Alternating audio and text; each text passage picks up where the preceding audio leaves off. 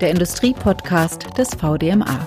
Themen rund um Software und Digitalisierung.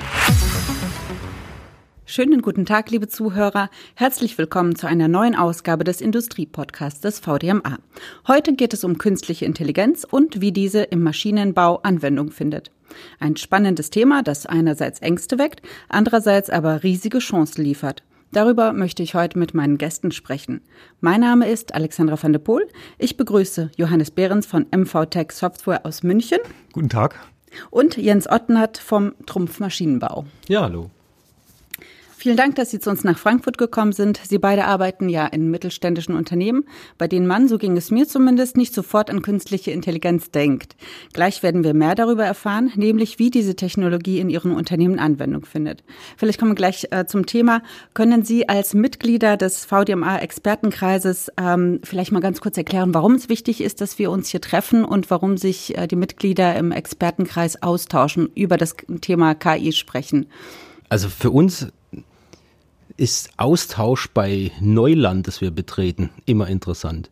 Ähm, wenn wir nach Kalifornien schauen, die Westküste, ähm, die Big Player, wie die damit umgehen, dann ist es zu einem gewissen Teil übertragbar, aber natürlich nicht eins zu eins. Und unsere Kollegen, mit denen wir da sprechen, die sind es gewohnt, auch mit Maschinen und der physischen Welt zu interagieren. Und den Austausch, den schätzen wir sehr. Mhm. Also KI ist das Thema, was zurzeit in aller Munde ist. Ähm, es kommt, wie Sie, Herr Ordnert, schon gesagt haben, ähm, sehr stark aus Kalifornien rüber. Es kommt äh, für uns auch sehr stark von Asien aus rüber, wo die KI verstärkt Anwendung findet. Und für uns ist es, ähm, wie gesagt, eine wichtige Ergänzungstechnologie. Diese Technologie hilft, ähm, Entscheidungsaufgaben, die lange Programmabläufe zurzeit erfordert, auf eine ähm, einfache, äh, auf eine einfache Basis zu reduzieren. Das heißt, man kann Arbeitsabläufe oder Programmierabläufe und Wartungsabläufe, die mehrere Monate dauern können, zum Teil auf äh, wenige Wochen reduzieren. Und dabei ist es halt eine Technologie, die für mehrere Industrien anwendbar sind. Und dafür ist es auch wichtig, dass wir auch heute hier nochmal darüber sprechen und allen erklären, worum es da eigentlich geht. Ähm, Herr Behrens, Sie sagten gerade, Ihre Firma stellt Software für die Bildverarbeitung her. Ähm, was genau passiert da und wie genau kommt da die künstliche Intelligenz zum Einsatz? Vielleicht können Sie da einfach ja, einen Einblick in Ihre Welt da uns geben? Also die industrielle Bildverarbeitung bedeutet, ich verwende eine Bildsensorik, eine Kamera, einen 3D-Datensensor und die Bilder und die Daten, die ich aus diesen Sensoren enthalte, die müssen irgendwie verarbeitet werden und die müssen zu einer bestimmten Entscheidung führen. Und ähm, diese Verarbeitung ähm, dieser Daten, das ist die industrielle Bildverarbeitung, der wir uns verschrieben haben. Und ähm, haben Sie da vielleicht ein Beispiel? Also ähm, wie genau das funktioniert, dass wir als Hörer oder dass die Hörer sich genau vorstellen können, von was wir, von welchen Gütern wir da eigentlich sprechen und wie das genau abläuft. Also es können alle möglichen Güter sein. Wie gesagt, es ähm, ist eine Querschnittstechnologie, die Bildverarbeitung. Ähm, ich gebe mal als ganz einfaches ähm, Beispiel die Unterscheidung zwischen Äpfeln. Sind sie gut? Sind sie faul? Ähm, kommen sie in den Supermarkt? Äh, kommen sie in die Kiste, aus der Apfelsaft hergestellt wird? Und in der Bildverarbeitung geht es darum, es wird ein Foto vom Apfel gemacht und auf Basis dieser Bildverarbeitung wird dann die Entscheidung getroffen, ob der Apfel gut oder schlecht ist. Die KI ähm, würde jetzt ähm, so auf den Plan treten, dass man sagen würde, ich könnte entweder ein langes Programm schreiben, das mir ähm, die Farbe des Apfels, die Form des Apfels, die Farbe von einigen Stellen des Apfels gibt, ähm, dann eine Regel aufstellen, die zu der Entscheidung führt. Mit der KI könnte ich einfach ein Bild von dem Apfel nehmen, es in diese KI reintun und heraus kommt die Entscheidung. Das heißt, man hätte ein relativ langes Programm, ähm, zusammengezogen auf ähm, einen einzelnen Schritt, in dem die Entscheidung stattfindet. Mhm. Also das heißt, die KI entscheidet, äh, der Apfel darf weiter oder er wird zu Apfelsaft? In diesem Fall würde die KI die Entscheidung treffen. In komplexeren Fällen, da können wir später noch drauf kommen, kann die KI Teil der Entscheidung sein. Mhm. Und ähm, Sie hatten ja noch ein anderes Beispiel, erinnere ich mich aus dem Vorgespräch, da ging es irgendwie um Garnelen. Vielleicht können Sie das auch nochmal erklären. Also dann haben wir einen besseren Einblick in äh, diese Technologie, die Möglichkeiten, die sie bietet. Genau, wir bleiben bei Lebensmitteln. Und ähm, da kann es zum Beispiel sein, Garnelen kommen fertig verpackt aus der Produktionsstraße raus. Also man hat dann so eine äh, Kunststoffverpackung. Ähm, es ist all, äh, auch alles schon abgedeckt und kurz bevor das Etikett draufkommt, sollen die Garnelen nochmal gezählt werden. Und das kann auf vielfältige Weise passieren mit der KI. Die KI kann versuchen, diese Garnelen einzeln zu finden und dann wird nochmal in einem Nachverarbeitungsschritt gezählt. Die KI kann aber auch versuchen, einfach einen Blick auf dieses Bild zu werfen und danach die Entscheidung zu treffen, sind genug Kanälen drin, ja oder nein.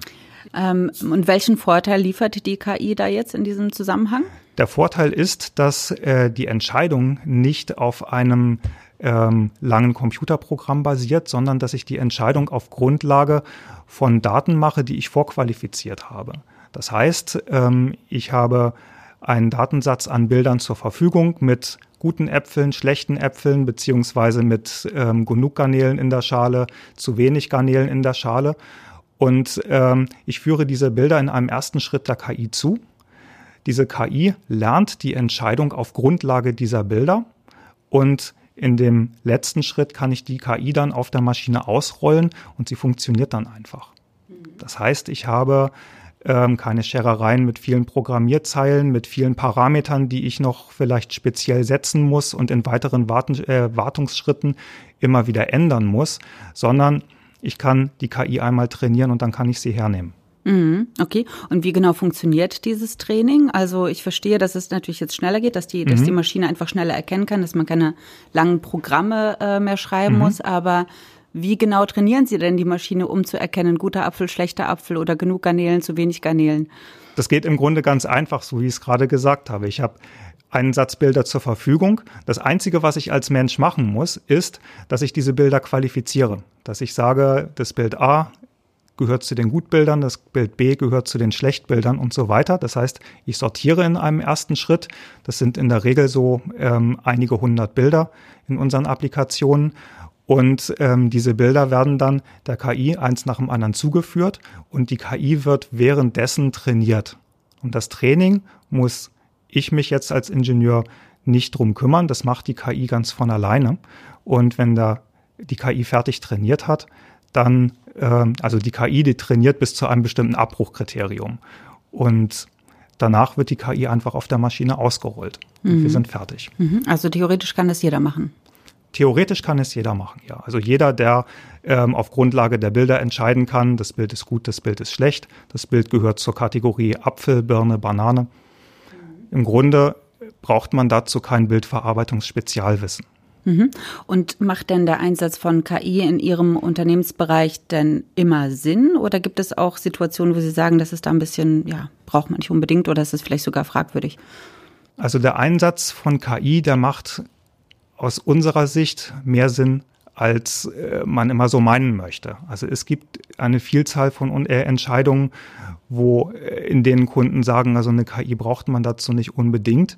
Und wir können immer wieder zeigen, dass ähm, die KI ähm, die Entscheidungen besser treffen kann als mit, einem, Herkömm als mit einem herkömmlichen programmatischen Ansatz. Von dem her würde ich die KI jetzt per se gar nicht so sehr in Frage stellen. Äh, natürlich mag es Fälle geben, wo man sagt, es geht doch so viel einfacher.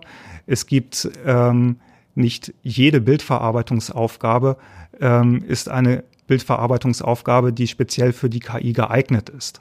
Also bei Prüfaufgaben gut, schlecht, Kategorisierung, bei allen Entscheidungsfragen ähm, spielt die KI sicher eine Rolle oder sollte sie eine Rolle spielen.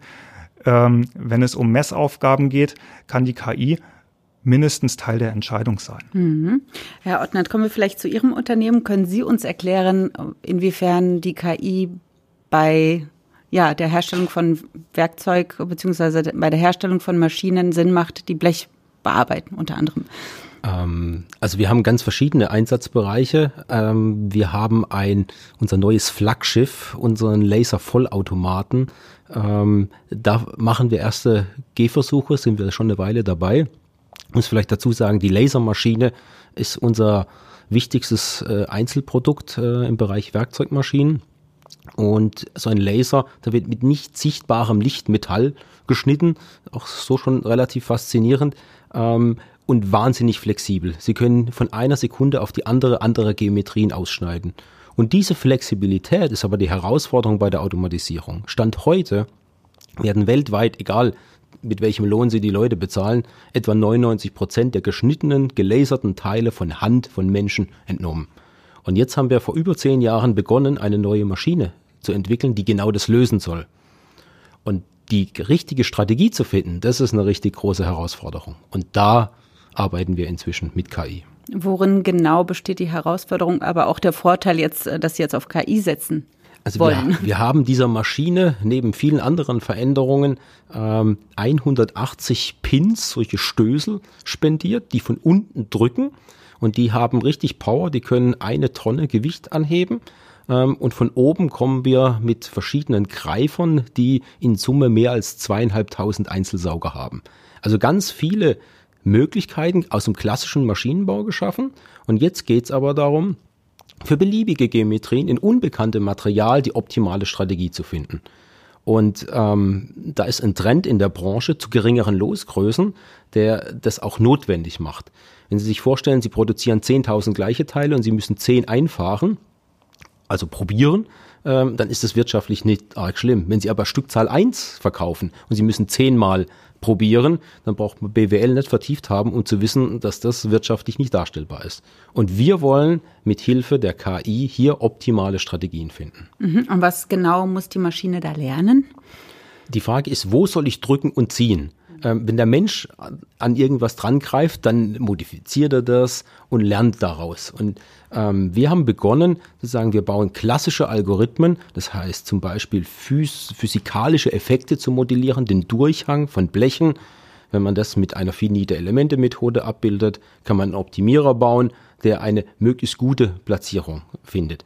Danach müssen wir aber mit der physischen Welt, mit der realen Welt wieder einen Abgleich schaffen. Klassischerweise gehen wir in unsere Versuchshalle und testen durch äh, unbekannte Materialien und endlich viele Geometrien durchzutesten, da wird man nie fertig. Also haben wir gesagt, wir verändern das Prinzip und wir sehen, jedes gefertigte Teil 24-7 auf unseren Maschinen in der Welt ist ein Experiment. Diese Daten sammeln wir ein und die zu verarbeiten, genau das wollen wir mit KI anfangen. Mhm. Und wo genau besteht der Vorteil denn? Ähm, wenn Sie sich als Mensch äh, vielleicht 100 äh, verschiedene Sachen angucken, dann kommen Sie bis zum gewissen Level. Wenn Sie sich 100.000 Experimente angucken, äh, anschauen, werden Sie nicht mehr schlau draus. Und genau das wollen wir überwinden äh, mit Hilfe von künstlicher Intelligenz. Mhm. Und wie weit sind Sie mit dieser Technologie? Also ist das jetzt alles schon ausgereift oder ist das, also ich höre ein bisschen heraus, das ist noch in Arbeit, ja? Exakt. Also wir sind mittendrin. Ähm, und ich glaube, als wir begonnen haben vor zwei, drei Jahren, ähm, wirklich mit diesem Thema konkret, hatten wir auch gedacht, dass es schneller geht. Ähm, wir haben losgelegt, haben die ersten Daten eingesammelt. Inzwischen haben wir da viel mehr standardisiert ähm, und haben natürlich auch die ein oder anderen Kinderkrankheiten ausmerzen müssen oder Lehrgeld bezahlt. Ähm, und wir sehen heute, dass die Datenqualität von überragender Bedeutung ist. Bei dem Beispiel mit Äpfeln, ähm, da können Sie, ich sage mal, relativ viele Menschen finden, die bewerten können, äh, welcher Äpfel noch schön, äh, schön ist. Ähm, bei so einer Teileentnahme von Blechbauteilen zu sagen, an welchem Grund lag es denn jetzt, dass es nicht funktioniert hat? Und sind alle Sensoren auf der Maschine fit dafür, das in jeder Lebenslage sauber auszugeben? Da haben wir noch ein Stück weit Nachholbedarf. Also Trumpf ist ja bekannt für Präzision und äh, sehr akribisches Arbeiten, aber beim Umgang mit Daten, äh, ist ja mal so, müssen unsere Tugenden noch auf die Datenwelt äh, ein Stück weit übertragen. Mhm. Und lohnt sich das denn überhaupt für Sie? Also die Maschinen sind ja noch nicht ganz ausgereift, das ist ja sehr kostspielig, also klingt das zumindest für mich. Ähm, lohnt sich das denn, was Sie da machen? Also vielleicht zur Einordnung, ähm, diese Maschine macht es mit den bisherigen Algorithmen schon besser als alles, was es in der Welt gibt. Ähm, wir haben so 99-prozentige Erfolgsrate bei der Entnahme. Wir wollen aber noch deutlich besser werden. Und da kommt jetzt so eine Art Paradigmenwechsel ins Spiel. Im Maschinenbau kennt man, dass Maschinen im Feld, mit, also nach einer gewissen Einlaufphase vielleicht, irgendwann kommt halt der Verschleiß und es wird irgendwas schlechter, Qualität, Performance lässt nach.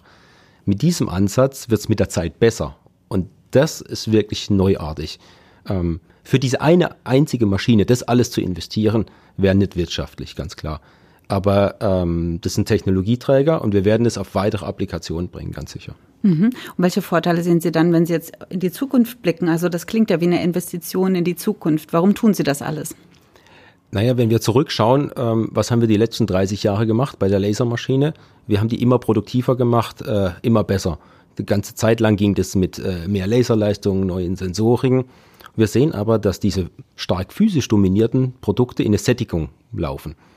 Und jetzt geht es darum, intelligente, kognitive, vernetzte Maschinen zu bauen, die genau das gleiche Spiel wieder machen, nur ähm, mit einer leichten Verschiebung technologisch.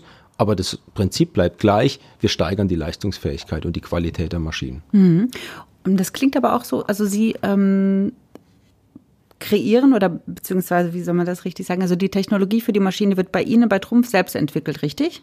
Ja. Oder ist das ausgelagert? Ähm, also wir kooperieren ähm, mit, mit Partnern, holen uns ja auch äh, mal, von der Wissenschaft Unterstützung äh, mit, mit rein, aber wir kommen nicht drum herum, uns intensiv selber damit äh, zu beschäftigen.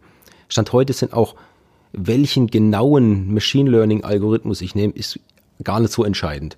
Viel, viel wichtiger ist das Domänenwissen einzubringen und zu wissen und zu verstehen, was man da hat, sind die Daten sauber, sich darum zu kümmern. Und das kommt erst in Gang, wenn man mehr damit machen will, als nur ein Dashboard zu bauen. Mhm. Das sehen wir ganz klar. Mhm. Ähm, Herr Behrens, wie ist es bei Ihnen? Äh, funktionieren die Maschinen, ähm, die zum Beispiel jetzt eben Äpfel sortieren können, also um einfach bei diesem Beispiel zu bleiben, funktionieren die denn schon so gut, dass sie total zu ihrer Zufriedenheit äh, arbeiten können? Ja, ganz sicher. Also ähm, als ähm, Anbieter von der Querschnittstechnologie haben wir ja nicht nur Äpfel und Birnen, wir haben äh, Güter aus der Industrie, wir haben hochkomplexe Entscheidungsaufgaben und auch bei uns, da möchte ich den äh, ähm, Herrn Ottnert gerne bestätigen, bei uns äh, machen wir die Beobachtung bei ganz vielen Kunden, dass die künstliche Intelligenz dazu beiträgt, eine Maschine besser zu machen. Die Maschine da besser zu machen, wo ähm, die physikalische Lösung, wo, äh, wo die physikalische Lösung in die Sättigung gefahren ist, wo man nicht, wo es nichts mehr bringt, Auflösung zu spendieren, wo es nichts mehr bringt, äh, den noch präziseren ähm, den noch präziseren Roboter zu spendieren, sondern wo man mit einer bestimmten Toleranz leben kann und leben muss und wo es dann darum geht, die Daten, die man sammelt und die Erfahrung, die man aus diesen Daten gewinnt, in eine KI einfließen zu lassen, die die Entscheidung mitsteuert. Mhm. Es ist hier wichtig ähm, für uns, dass die KI eine Ergänzungstechnologie ist. Die KI steht äh, in den meisten Fällen nicht für sich alleine. Ähm, sie spielt zusammen mit den physikalischen Größen einer Maschine. Sie spielt auch zusammen mit dem Rest einer Bildverarbeitung. Man kann sich das etwa so vorstellen, wie äh, wenn ich einen Werkzeugkasten habe und die KI ist dann ein ähm, sehr wichtiges und sehr teures und sehr wertvolles Werkzeug. Es gibt dann allerdings auch einfache Werkzeuge, die ich brauche, um dieses teurere Werkzeug überhaupt anwenden zu können. Zum Beispiel? Zum Beispiel ist es wichtig, diese Bilder nicht nur vorzuqualifizieren, sondern bisweilen auch ein wenig vorzuverarbeiten, Sie haben gerade auf die Daten angesprochen, dass die Daten sauber sind und dass die richtigen Daten für das Training ankommen. Und so ist das auch bei den Bildern. Man kann Bilder ähm, so vorverarbeiten, dass sie sich nach Klassen noch ein bisschen besser trennen lassen und dann tut sich eine KI auch entsprechend leichter, die Entscheidung korrekt zu lernen. Mhm. Ja, weil wir hatten auch vorhin das Thema angesprochen, also nicht immer macht die KI Sinn, weil sie arbeiten ja jetzt nicht nur mit Äpfeln und Birnen und Garnelen, sondern es gibt ja auch sicherheitsrelevante Teile, also ähm, als Beispiel vielleicht Bremsbelege oder sowas äh, werfe ich jetzt mal in den Raum. Ähm, da geht es ja wirklich jetzt äh, darum, dass absolut die korrekte Entscheidung getroffen wird, ob die Bremsbelege noch tauglich sind oder nicht. Mhm. Ähm, wie gehen Sie denn damit um? Also kann die KI das und wie gut kann sie das denn? Also am Ende dieser Sache steht immer die Entscheidung, ob etwas gut ist oder ob ein, oder ob ein Teil schadhaft ist. Das heißt, ich habe bestimmte Kriterien an der Maschine, die muss ich erfüllen. Dazu gibt es ähm, die Spezifikationen, dazu gibt es genaue Abnahmekriterien und ähm, diese Kriterien müssen erst einmal eingehalten werden. Das heißt aber auch, wenn die Kriterien nicht eingehalten werden, dann fliegt halt die ganze Maschine durch. Das heißt per se nicht, dass da die KI irgendwie durchfliegt, sondern ähm, es betrifft die Maschine als Ganzes. Und dann kann man natürlich sagen, ähm, ich muss gucken, ob meine KI da eine Rolle spielt. Nach unserer Erfahrung ist es nicht die KI, die da eine Rolle spielt. Es ist ganz häufig so, und ähm, also diese Abnahmekriterien, die hat es ja auch schon vor der KI gegeben und es ist auch schon vor der KI ähm, vorgekommen, dass Maschinen dann durch diese Abnahmekriterien durchgeflogen sind. Von dem her äh, möchte ich dem entgegenhalten, dass wir mit der KI größere Chancen haben, dass Abnahmekriterien auch eingehalten werden. Mhm. Also Sie meinen, sie ist einfach fehlerresistenter? Sie kann dazu, äh, sie führt dazu, dass Maschinen fehlerresistenter werden. Mhm. Mhm. Ähm, und trotzdem, also wir hatten ja auch eingangs von Ängsten gesprochen. Mhm. Haben Sie denn das Gefühl, ähm, dass auch Ihre Kunden manchmal ein bisschen besorgt sind, wenn Sie das Thema KI ansprechen, dass Sie mit KI arbeiten? Mhm. Äh, mhm. Und wenn ja, also Sie nicken, ähm, welche Ängste sind das denn? Also worum geht's da? Also die Ängste, ähm, ich würde es jetzt nicht konkret Ängste nennen, sondern ähm, es ist einfach ein fehlendes Vertrauen in diese Technologie. Und ähm, wir sehen uns da als ähm, Technologieführer in der Bildverarbeitung und in der KI auch ähm, in der Verantwortung, die, ähm, dieses Vertrauen in die KI beim Kunden zu schaffen. Dem Kunden äh, zu sagen, das, was die KI da macht, das könnt ihr ruhig hernehmen. Und ähm, häufig ist es so, dass Kunden sagen, ja, das ist ja eigentlich so eine Blackbox und ich kann eigentlich die äh, Entscheidung, die aus so einer KI auskommt, nicht so richtig nachvollziehen. Und äh, wir sehen als unsere Auf, ähm, wir sehen es als unsere Aufgabe, äh, Maßnahmen ergreifen, Funktionalität zur Verfügung stellen und den Kunden auch zu schulen auf die KI, damit sie einen gewissen Einblick in diese Blackbox liefern, damit Entscheidungen auch nachvollziehbar werden und damit Kunden auch wissen, an welcher Stelle sie die KI einsetzen können. Hm, damit man sich das überhaupt erstmal vorstellen kann, was genau. eigentlich passiert. Ja. Genau. Herr Ottnert, kennen Sie dieses äh, Problem mit dem Vertrauen? Ja und nein. Ähm, nein eher auf Seiten unserer Kunden.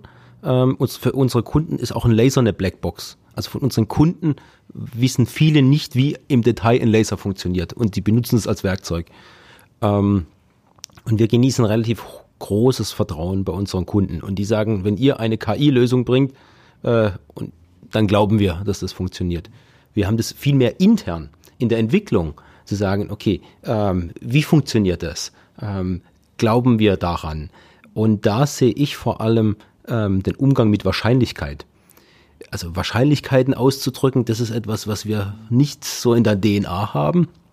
Wenn ich das also ein Beispiel war, hat jemand vorgeschlagen, naja, dann schauen wir uns doch das immer, wir entwickeln agil am Ende vom Sprint, schauen wir uns an, gehen rüber in die Halle, schneiden zwei Teile und dann finden wir raus, ob das Prognosemodell äh, es mit 80 Prozent Wahrscheinlichkeit kann. Das wäre wie wenn wir rausgehen und sagen, heute soll es mit 60 Prozent regnen, wir gehen fünf Minuten raus und überprüfen, ob der Wetterbericht stimmt. Und und das, da, da kommt es einem so, ja klar, natürlich, aber das ist unsere Denkweise. Lass uns das überprüfen, abgeprüft, okay, fertig. Und das ist, glaube ich, der größte Hindernis, das größte Hindernis. Mhm. Und wie kann man dem begegnen, um äh, da mehr Vertrauen und sowas zu kreieren? Ich glaube, wir müssen es, wir müssen also anschaulich machen, ganz konkret aufzeigen und zu sagen, okay, wir könnten jetzt die Prognosefähigkeit von Schlechtteilen nach da bringen. Dann handeln wir uns aber ein, dass wir dann dafür manche Teile, die wir eigentlich schneiden könnten, sagen, das ist schwierig. So, und wenn man das verstanden hat und quasi wie so ein Schiebregler hin und her schieben kann, dann kommt es stärker ins Bewusstsein. Ich glaube, wenn wir mit äh, mathematischen Formeln kommen, wird es am Ende nicht funktionieren. Hm. Ähm, jetzt, gibt's, äh, jetzt gibt es natürlich noch eine andere Sorge, und zwar diese Sorge, dass, ähm, ja, also die Urangst, ähm, dass die Maschine irgendwann den Menschen ersetzen wird, dass wir alle bald arbeitslos sind und nur noch durch Roboter ersetzt werden. Ähm, klingt sehr apologetisch, aber ja, letztendlich geht es ja auch so ein bisschen darum, um Kosten und äh, Zeit zu sparen. Also sehen Sie das, dass das theoretisch irgendwann mal kommen wird? Sie hatten ja vorhin auch davon gesprochen, dass es eigentlich eher eine Ergänzungstechnologie ist, Herr Behrens. Genau, es ist eine Ergänzungstechnologie und diese Technologie ist ähm, erst einmal dazu da, eine Maschine besser zu machen. Diese Technologie ist nicht per se dazu da, menschliche Arbeitskraft zu ersetzen. Nach unserer Einschätzung und auch nach unserer Erfahrung ähm, mit Technologien, die in den Maschinen- und Anlagenbau Einzug erhält, führt eine neue Technologie eher dazu, dass Arbeitsplätze im Gegenteil sogar geschaffen werden. Das, was sich ändert, ähm, das ähm, ist das Arbeiten selbst. Also mit Einzug einer neuen Technologie ändert sich auch die Art der Arbeit. Und ich glaube, das ist ähm, die eigentliche Sorge. Mhm. Wie sehen Sie das? Also ich, ich glaube, dass viel völlig überzogene Erwartungen da drin stecken und äh, Wunder, dass auf einen Schlag irgendwas Gewaltiges passieren wird. Vielleicht im Consumer-Bereich gibt es solche großen Schritte. In der industriellen Anwendung wird es sehr viel kontinuierlicher und in viel kleineren Schritten gehen.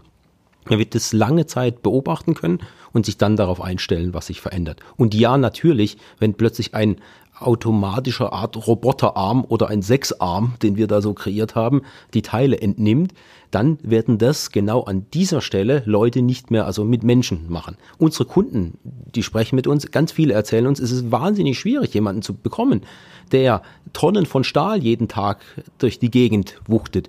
Und unsere Kunden nehmen Aufträge nicht an, weil sie das Personal nicht finden. Und wir haben bei uns, also ich kann ja für Trumpf sprechen, bei uns intern mit Digitalisierungsprojekten, zum Beispiel äh, dort, wo wir die Stanzwerkzeuge äh, selber herstellen, bauen, da können wir jetzt in viel kürzerer Zeit schneller auf die Kunden reagieren, durch Digitalisierung und wir brauchen dort nicht mehr so viele Menschen. Und die Kollegen haben heute andere Tätigkeiten und der Schlüssel dafür, damit es am Ende aufgeht, ist natürlich Wachstum, ganz klar. Mhm. Ähm, andere Tätigkeiten, aber das heißt auch, die müssen fortgebildet werden, weil so wie Sie das beschreiben, klingt das jetzt erstmal natürlich so, ja, ist ja auch angenehm, wenn man jetzt nicht mehr so schwer schleppen muss und also quasi, dass die Computer oder die Maschinen uns das Leben auch erleichtern in dem Sinne. Verstehe ich das äh, richtig? Also das ist ja das Ziel, dass die KI letztendlich die Menschen auch ein bisschen unterstützen soll. Ja, ganz richtig. Also wie gesagt, es ist, ähm, was sich ändert, ist die Art der Arbeit. Natürlich muss man dann äh, Personen darauf umschulen. Das kann in meinem Fall, äh, im, im Fall der Bildverarbeitung sein, dass ähm, ein Mensch, der am Ende der Maschine steht und das Teil prüft, dass er am Anfang der Maschine steht und die Bilder vorqualifiziert. Also vielleicht ähm, wir, wir schauen ja nicht nur auf die Maschine, sondern inzwischen auch immer stärker Gesamtfabrik, Smart Factory, was passiert zwischen äh, den Maschinen und diese äh, sinkenden Losgrößen, das führt dazu, dass man heute zu jedem Blechteil einen Zettel dazu legt. Und unsere Kunden, das ist wahnsinnig irrsinnig, die laufen rum und suchen die Teile. Also wenn aus einem 2D-Teil ein 3D-Teil werden soll, biegen nennen wir das, dann braucht, muss man suchen, wo ist jetzt mein Auftrag. Ähm, und wir entwickeln gerade einen Sensor, das ist wie so ein GPS für die Halle. Die Satelliten aus dem Weltall schraubt man in die Halle rein und dann habe ich so ein Indoor-Lokalisierungssystem ähm, und dann finde ich meine Teile wieder. Und wenn ich eine Stunde rumlaufe, bis ich meine Teile finde, ist es natürlich wenig wertschöpfend. Und so bringen wir so einen neuen Sensor erstmal ins Spiel und werden dann zukünftig, die Vision ist so ein bisschen wie Google Maps, die Staus in der Fertigung äh, aufzulösen. Und da wird eine KI helfen, damit man schnell einen Überblick bekommt, aber der Mensch wird am Schluss die Entscheidungen treffen. Ist es jetzt geschickt, den Auftrag anzunehmen? Soll ich den zurückstellen? Ich habe mit dem Kunden verhandelt. Äh, was für einen Preis mache ich dem? Ähm, da gibt es einfach viel bessere Entscheidungsmöglichkeiten. Und das wird peu à peu sich weiterentwickeln. Herr Behrens, darf ich Sie vielleicht um ein kurzes Fazit noch bitten? Ähm, ein Zukunftsausblick, wie äh, wird Ihr Unternehmen in Zukunft arbeiten, mithilfe der KI? Und welche Rolle wird da der Mensch spielen? Herr Ottner, Sie hatten es ja quasi schon ein bisschen anklingen lassen, wie Sie sich das vorstellen.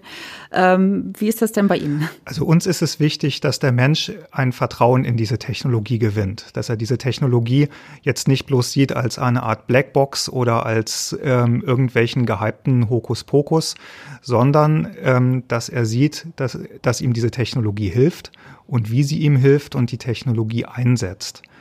Und äh, für uns als Unternehmen im VDMA sehe ich das als äußerst wichtig an, dass wir uns äh, mit anderen Unternehmen austauschen, ähm, dass wir mit diesen anderen Unternehmen auch an einem Strang ziehen, um uns dann auch langfristig am internationalen Markt zu behaupten. Hm. Als Resümee kann ich da vielleicht auch nochmal schließen. Also äh, der Mensch wird auf keinen Fall eliminiert, sondern ergänzt. Richtig. Und ähm, es wird eigentlich im Grunde ein bisschen einfacher, schneller und äh, naja, durchaus auch spannend, was da auf uns zukommt. Also ich glaube, es ist so ein bisschen das Motto From Hype to Reality. Mhm. Äh, demystifizieren. Äh, auf der einen Seite äh, ein realistisches Bild zu schaffen ähm, und trotzdem die Chancen erkennen, weil die Chancen sind ganz, ganz groß.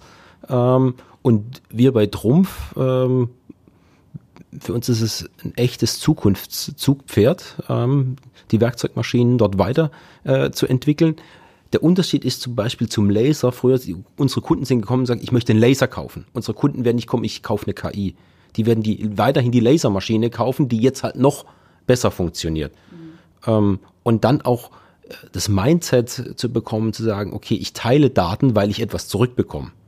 Das sind die Deutschen eher ein bisschen zurückhaltender. Äh, in den USA, äh, die geben einem sofort die Daten und sagen, naja, wenn da was drin ist für mich, probiert's halt mal. Ähm, und wir äh, müssen erstmal erstmal ein bisschen erklären, motivieren ähm, und dann aufzeigen. Weil diesen Kaltstart äh, in der KI, den gibt's nicht. Man muss erstmal eine Lösung haben, die so funktioniert. In der kann man Daten sammeln und dann das peu à peu verbessern.